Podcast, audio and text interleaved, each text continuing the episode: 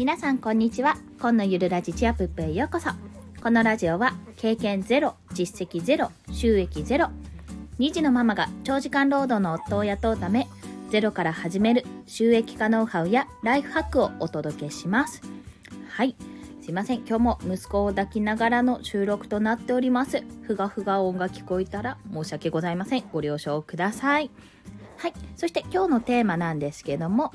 え夢を語れる世の中になったら嬉しい3つの理由についてお話ししますというのはですねえっと先ほどちょっとツイッターを見ていた時に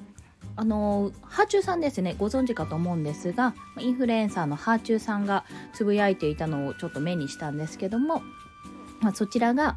まあ、夢を語る夢を言うことがはばかられる世の中って嫌だよねっていうようなことをつぶやいていらしたんですね。で、まあ、それはね本当にそうだなって思うんですよ。むしろあの夢をそんなに言うことって周りの人ってそんなにバカにしたりするのかなってちょっと私も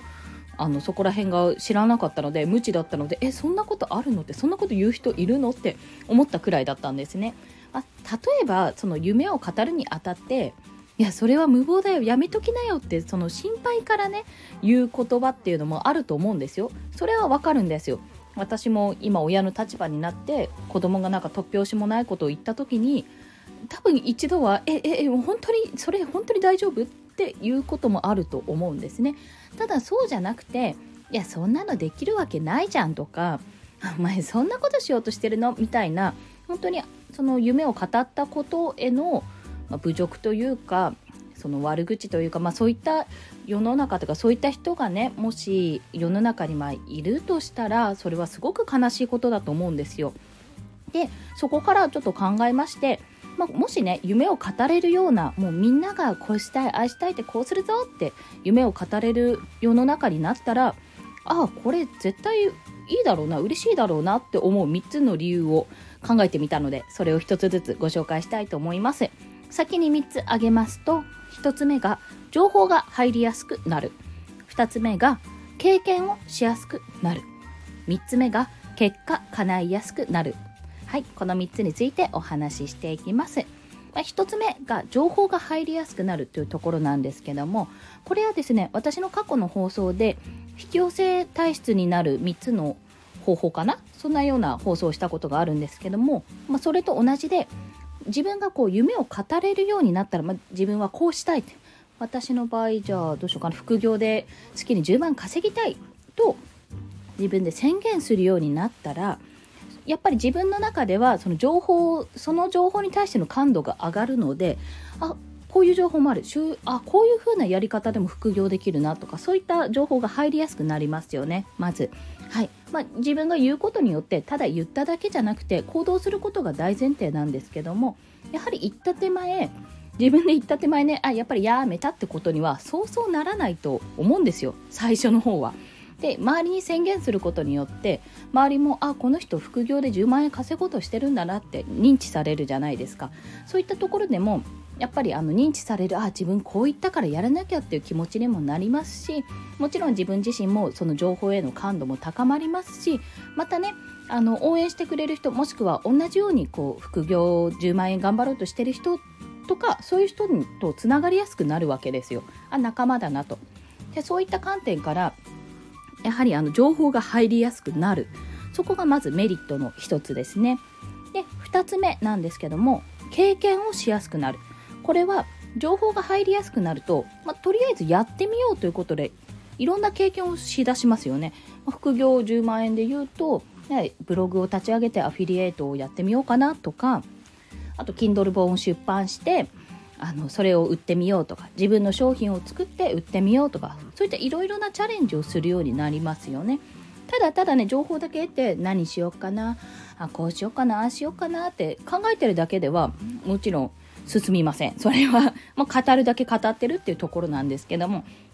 そこからやはり行動をすることによってほんの1円でもほんの1ポイントポイ活でしたらねポイント活動でしたらほんの1ポイントでも稼げるようになったらあ自分これができた。じゃあ次はここを目指していこう。次は10ポイント次は10円を目指そう。次は100円次は1000円というようにどんどん目標を高く上げていけばどんどんいろんな経験をしやすくなりますよね。その経験をするためのハードルがやっぱり夢を語ることによって少しずつね下がっていく、まあ、要は自分が実際にやれるようになってくるので情報を得れば得るほどあ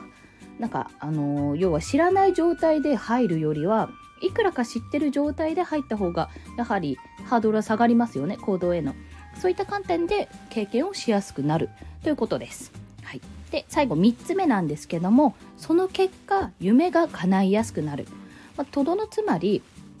あの自分がやりたいこと夢に対して、まあ、自分が語る語ることで情報が入りやすくなる、まあ、そのものに対しての知識が深まりますね。でその後自分が行動を起こす時にやりやすくなる、まあ、ハードルが下がるので行動への。やりやすくなっていろんな経験ができると。失敗ももちろんあると思いますそこで。もちろん。で失敗の際に、まあ、お金を失ったり多分時間を失ったりしますよね。ただその失敗ってじゃあ果たして全てがその失敗失敗全てが無駄でしたかっていう。それを無駄にするかどうかって結局その人次第だと思うんですよね。うん。私はね。ねうんとか言っちゃった。はい。でまあその結果いろいろ試行錯誤した結果副業10万円っていう目標を掲げて掲げてそれが叶いやすくなると。要は行動をすることでどんどんどんどん近づいていくわけですよ。その副業副業で月10万円というものに対してどんどん近づいていって結局あの少しずつ少しずつでも進んでいけば必ず10万円には手が届きます。それは時間をかければだし自分のやり方次第ですけど必ずそこには届きます。ね？だって今までやってきた人とかも何もないところからいきなり1日で10万円なんて人はいないんですよ。いろいろ試行錯誤してあれこれこれこれやってきた結果結局できるようになるわけですよね。はいまあ、なのでこの夢を語る、まあ、夢を口に出すっていうことがどうしていいことかっていうと結局口に出すことで周りに認知されるし自分の情報自分もその情報への感度が上がるでそこで行動に移しやすくなって行動をする行動をすればその夢の目標までね一歩ずつ進んでいくので叶いやすくなるっていうことなんですよ。でそれはもちろん多分批判的な意見もあると思います。じゃあ、うん、例えば私今30代半ばなんですけどじゃ今から私アイドルになりたいって言うとしましょう。アイドルになるって言ったらおそらくねおそらく周りの人はすっごい反対すると思うんですよ。いやいやいやいや別にそんな容姿も大してすごくないしあの体型もずんぐりむっくりだし なんなら年いっちゃってるじゃん歌もうまいわけでもないし踊れるわけでもない。あなた何何のアイドルになるのみたいな。多分おそらくそういうことになると思うんですよね。私が思うに。私も自分でどうしようと思いますよそこで。でもまず宣言をしますよね。宣言して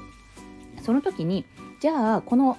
このいろいろねアイドルっていうイメージイメージあるじゃないですか皆さんの中で。アイドルってイメージと遠くかけ離れたこの存在をじゃどうやったらアイドルに近い